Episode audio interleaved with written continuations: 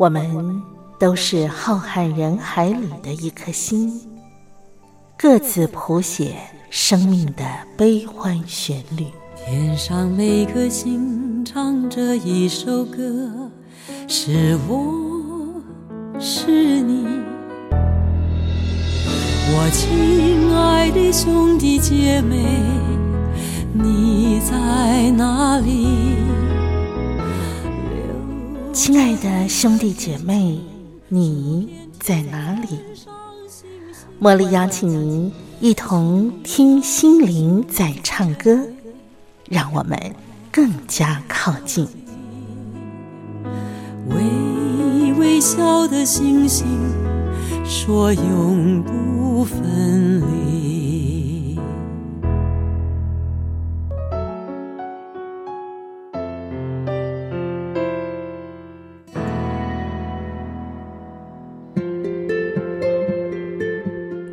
听心灵在唱歌的好朋友，我是茉莉，在台北问候您。今天节目一开始，我们先来欣赏清风他所演唱的这首《最难的是相遇》。一片浓浓秋意，像潜水到深深海底，水平面下的雨雪狂喜，从指尖开始扩散。子夜心绪清绝，一杯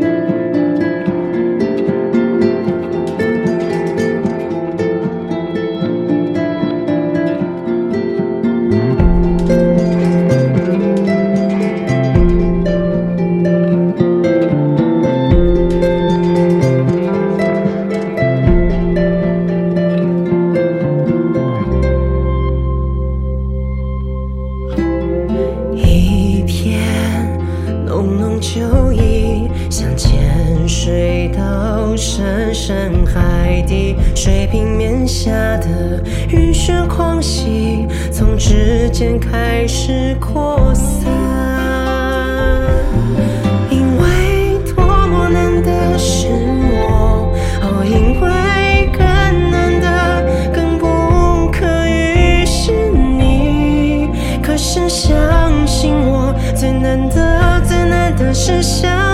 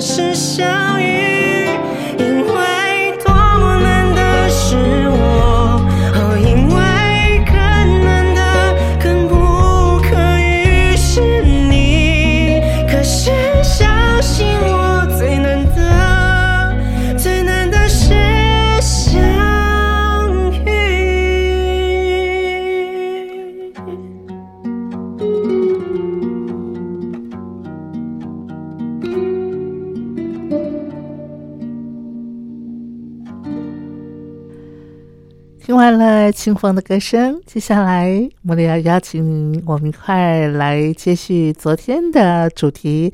茉莉邀请到西洋古典乐评张维志来到节目当中，带领我们认识贝多芬，领赏贝多芬的经典。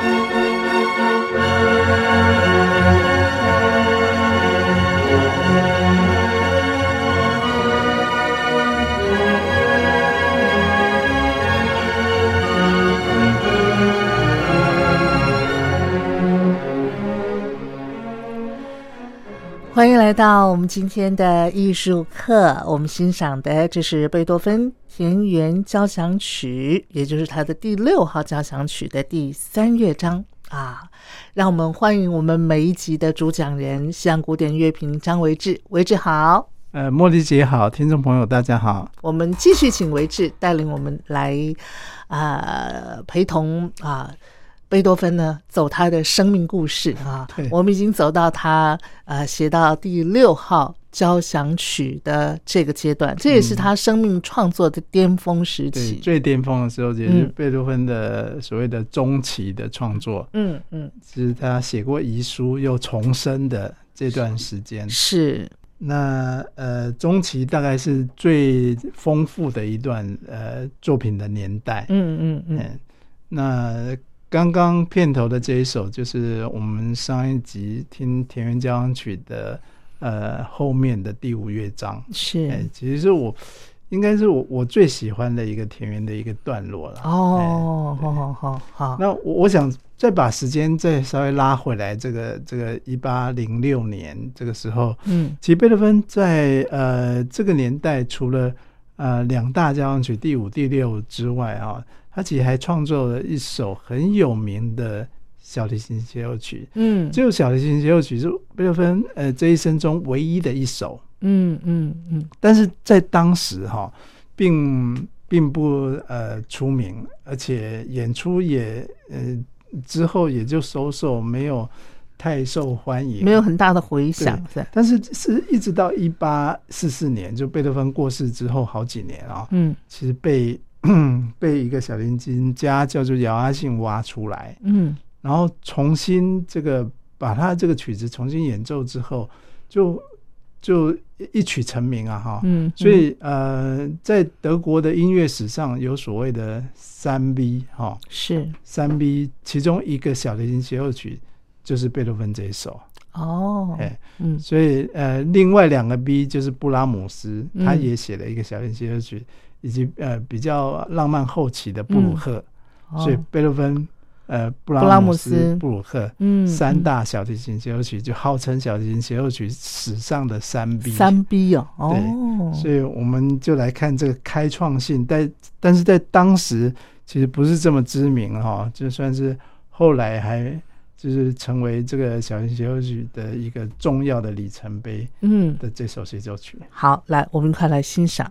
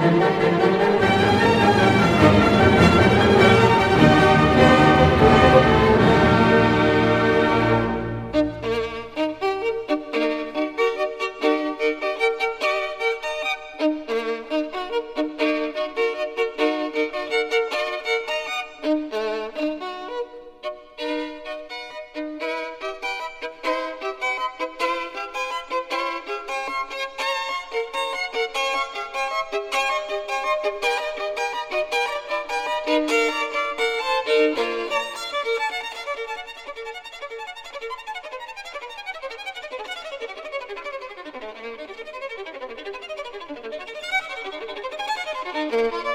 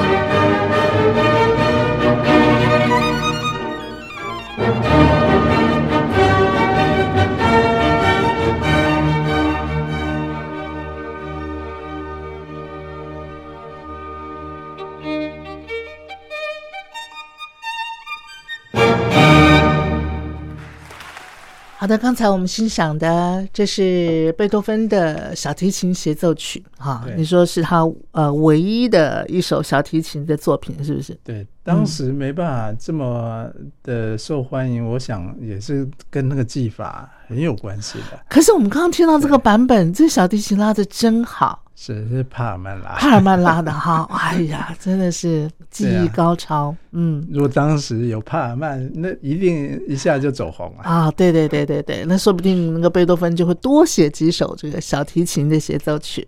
是啊是啊，其实这个也是你要有那样的演奏家，你才能够嗯衬托出这样的音乐。作这个也是为什么一八四四年后来这出曲子被。那个知名的小提琴家杨阿信翻出来的时候，可以变得那么的红，嗯嗯，成为所谓三 B 之一啊，嗯嗯嗯，是。好，那紧接着我们继续要来欣赏，是他在这个创作巅峰时期的哪一首作品？呃，我们听过那么多大曲了啊，我我想，呃，来一个小品，小品，对，在一八零八年，其实呃。贝多芬哈，其实呃，他的他的恋情，他的这个，他一直没有放弃追求自己的感情。是我我觉得作为一个这样的艺术家啊，他隐藏不住，他想隐藏，应该也是隐藏不住。对对对，所以而且那个，我觉得艺术家基本上他的情感就是很丰沛的。对他就是要发挥出来。那对对，其实一八零呃一八零八年他。他有一首曲子哈，就是我们非常熟悉的《给爱丽丝》。哦，它虽然是小品，但是却是世界知名啊。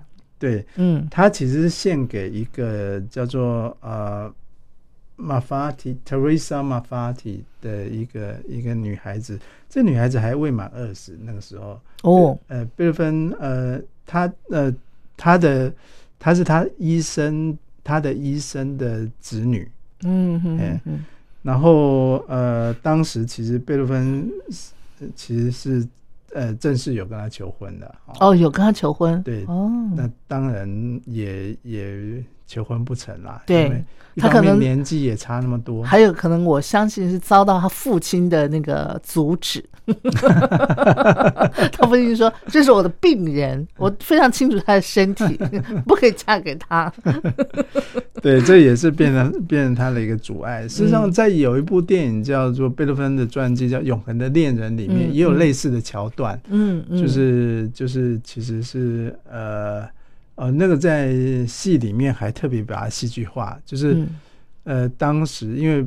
呃，贝多芬还在教琴嘛？是。那教琴，当然他有很多女学生。前面从月光到呃，给爱丽丝，一路都是女学生。是。那那个那个，其实大家都有听说他，这个时候他的耳聋已经不是秘密了。嗯嗯。但是比较早期，在《永恒恋人》里面那个电影剧情，那个那个爸爸啊，嗯，为了为了。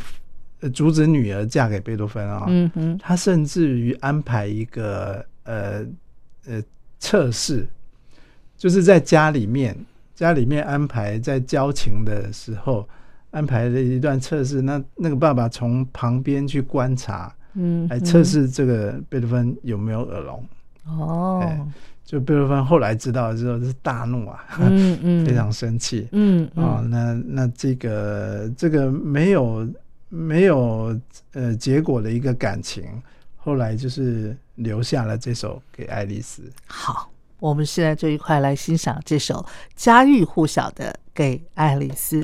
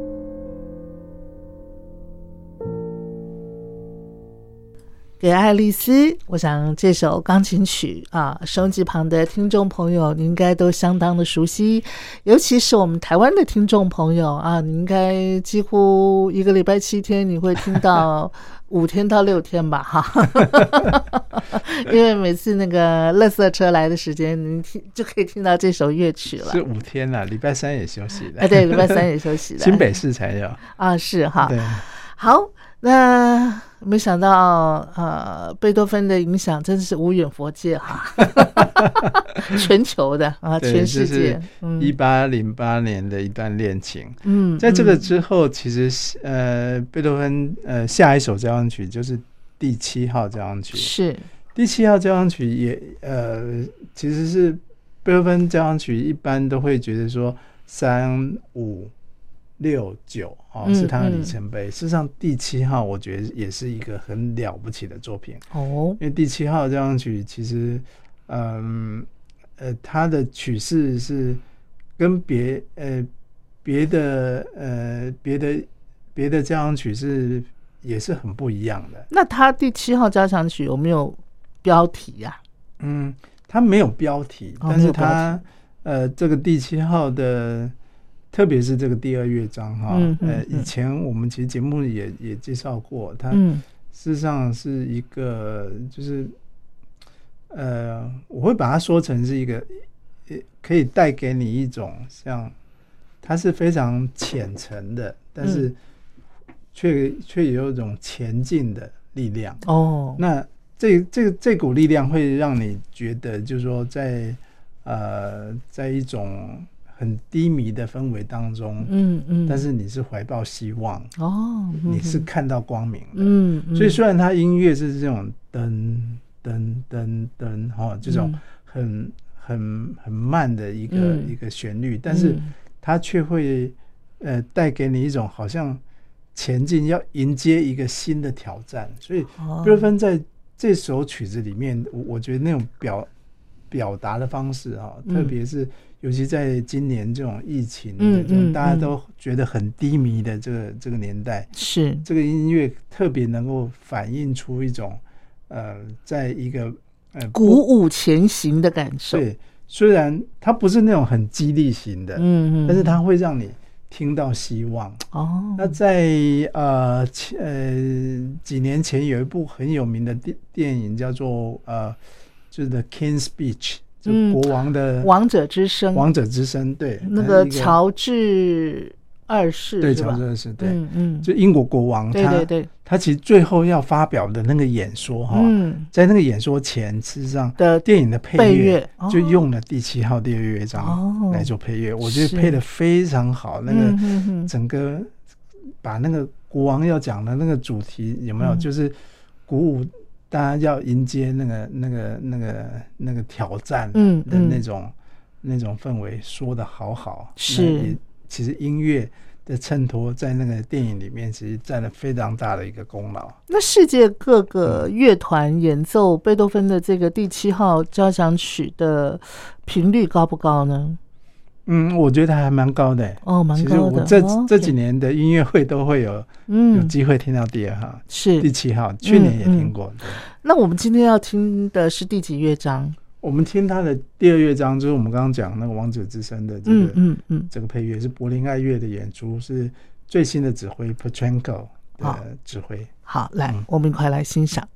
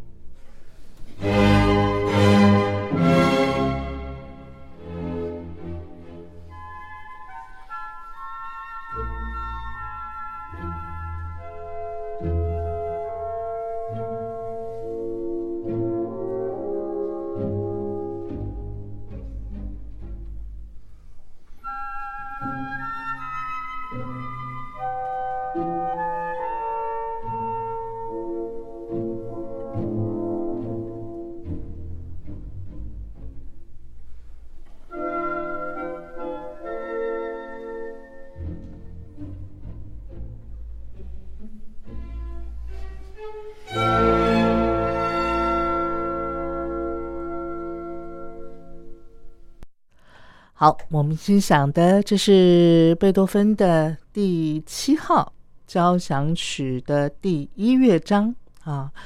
那么，嗯，其实贝多芬他呃创作这个第七号交响曲的时候，还是处于他最巅峰的一个创作的那个区段吗？还是已经开始慢慢的呃作品开始慢慢少了？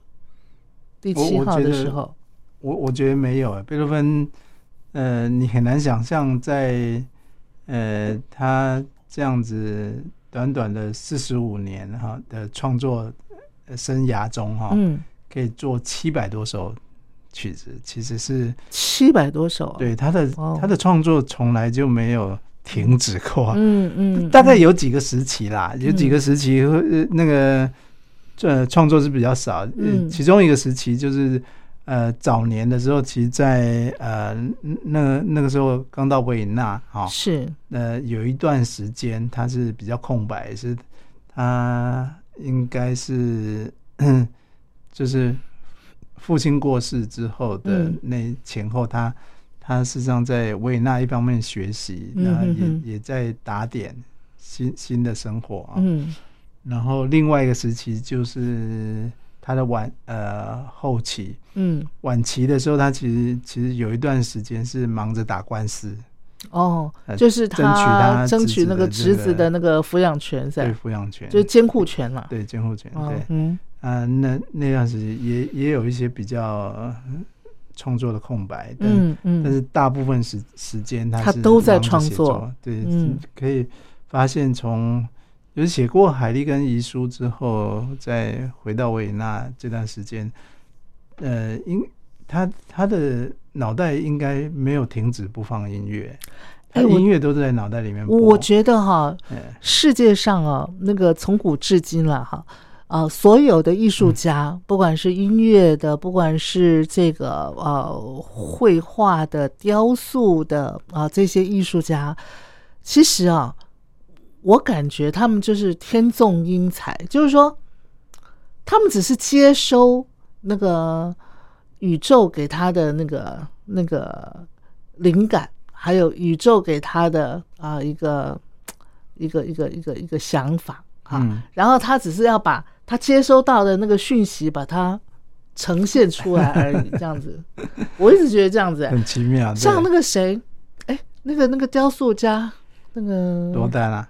哈，罗丹是是罗丹吗？还是另外一个那个维纳斯的雕塑是谁谁做的？我已经忘了。那个我曾经看过一篇报道，就是说这位伟大的雕塑家，有人就是访问他说：“哎呀，你怎么能够雕塑出这么美的？你看那个力与美的那个线条比例。”他说：“他说其实这个雕塑它它早就在了，我只是要把它多余的部分把它弄掉。”嗯，然后它就呈现出来了。这样，我我一点都没有说要去怎么样设计啊什么的，信手拈来。哎，对对对对对，所以我觉得艺术家好像他们就是接收宇宙给他的那个灵感、那个讯息，然后把它呈现出来，这样。对，相对的，也就是这种呃特质，他们其实。他们在情感上面，事实上是，尤其贝多芬，他是没有停止过的。嗯嗯，即便呃，就是多次的告白失败，失败对，但他是屡败屡战，对不对？在这个贝多芬中期的呃，他很多精彩作品都在中期嘛。嗯，中期的这个最后，也就是创作这个呃第七号交响曲的这个背景啊，就一八一二年，他其实写了。一个长达十页的一一封，这次不是遗书，是情书 啊，不是遗书，好是情书，是情书，很好。这个情书的一开头就写的“永恒给永恒的恋人”。哎，那这封情书是什么？是怎么发现？就是贝多芬的遗物是吧？对，这也是遗物中被发现的。哦，就他离离世以后，人家发现。对，在电影里面，呃，这个《永恒的恋人》那部电影里面，他的学生辛德勒就是从看到这这个情书之后，嗯，就把它当成遗书看待了，就去找永恒恋人的这个主人。哦，哎，他的故事是从那样开始开始开始的。那请问一下，到底他这个永恒的恋人对象是谁呢？其实后后人就是有很多猜测啦，包括就是前面我们说过，他告白的对象都在名单中嘛，包括一串名单是不是？对，包括那个。呃，德瑞莎、约瑟芬、约瑟芬、茱莉亚、茱莉亚，哈。那还有一位咱们没提到，谁？就是他的呃一个好朋友，嗯，呃，那个那个好朋友的的其实是他的老婆，好朋友的妻子。对，这个好朋友的妻子啊，其实值得呃一提。他他呃这呃这个他这个好朋友哈。其实算是好兄弟啦，是。他名字叫呃，Bettina Brentano，Brentano，嗯，好，呃，布兰塔诺哈，或许可以这样讲，Brentano 他呃他的老婆叫 Antonia，嗯，呃，An Antonia 他老婆其实是呃有一点呃不良于行，所以哈，呃呃就是。可能是因为生病的关系啊，就是呃有一段时间是卧床，是。然后因为呃他是呃他的好朋友就是贝多芬嘛啊，他那个时候就是为了呃帮这个他老婆解闷哈，嗯，把钢琴就搬到卧室里面。哦，然后弹琴给那请请贝多芬来弹琴给他听，哇哦，哎。嗯，然后这个呃这个 Antonio 哈在就是。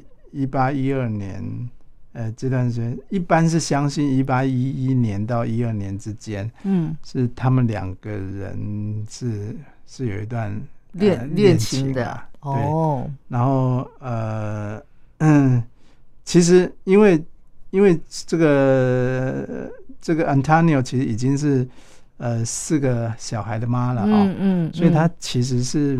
应该是没办法接纳贝多芬的感情的哦，哦，所以呃，所以这个其实是也也引引发人揣测，嗯，引发人揣测。但贝多芬确实有一有一个作品啊，呃，就就献给他了哦。但我们我们今天还没有要听这个作品，但是想要带来的就是。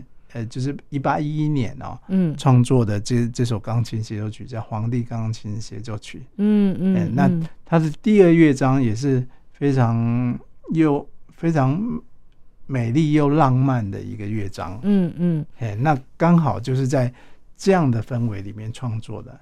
那至于这个 Antonio，其实其实我我觉得，呃，这么好的朋友，那贝多芬应该也嗯对。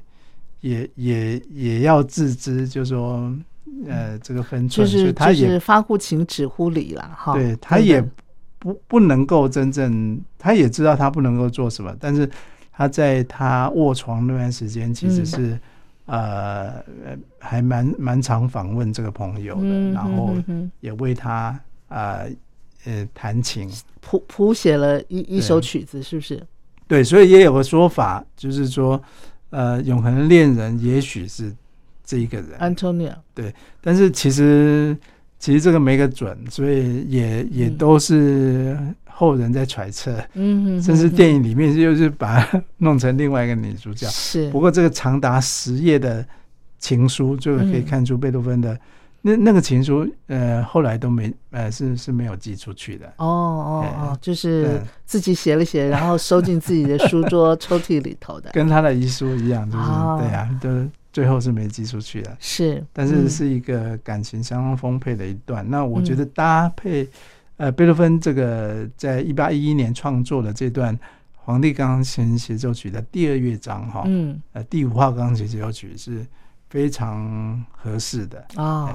就是那个那个那个痛，就是那个调性是很很搭的，是不是？是是是。OK，今天呢，我们的最后就一块来欣赏《皇帝钢琴协奏曲》的第二乐章。好，那我们呃听这首曲子之前为止，我们就跟听众朋友说，下礼拜见喽。下礼拜我们就要进入贝多芬生命的后期了，对不对？晚期，晚期哈，也是相当的。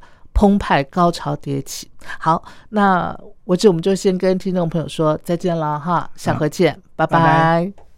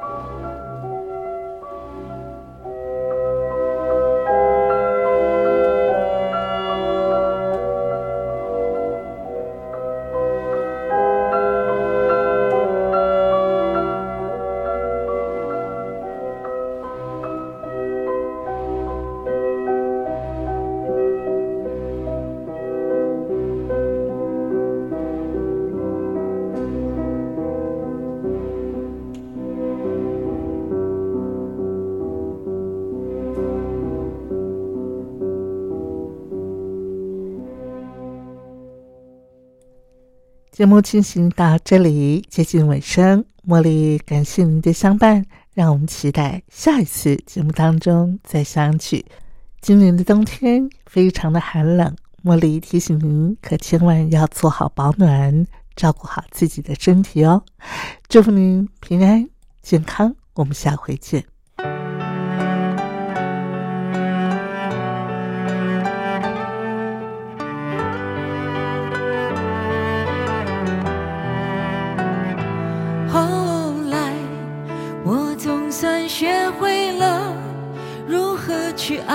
可惜你早已远去，消失在人海。后来，终于在眼泪中明白，有些人一旦错过就不再。栀子花，白花瓣，落在我蓝色百褶裙上。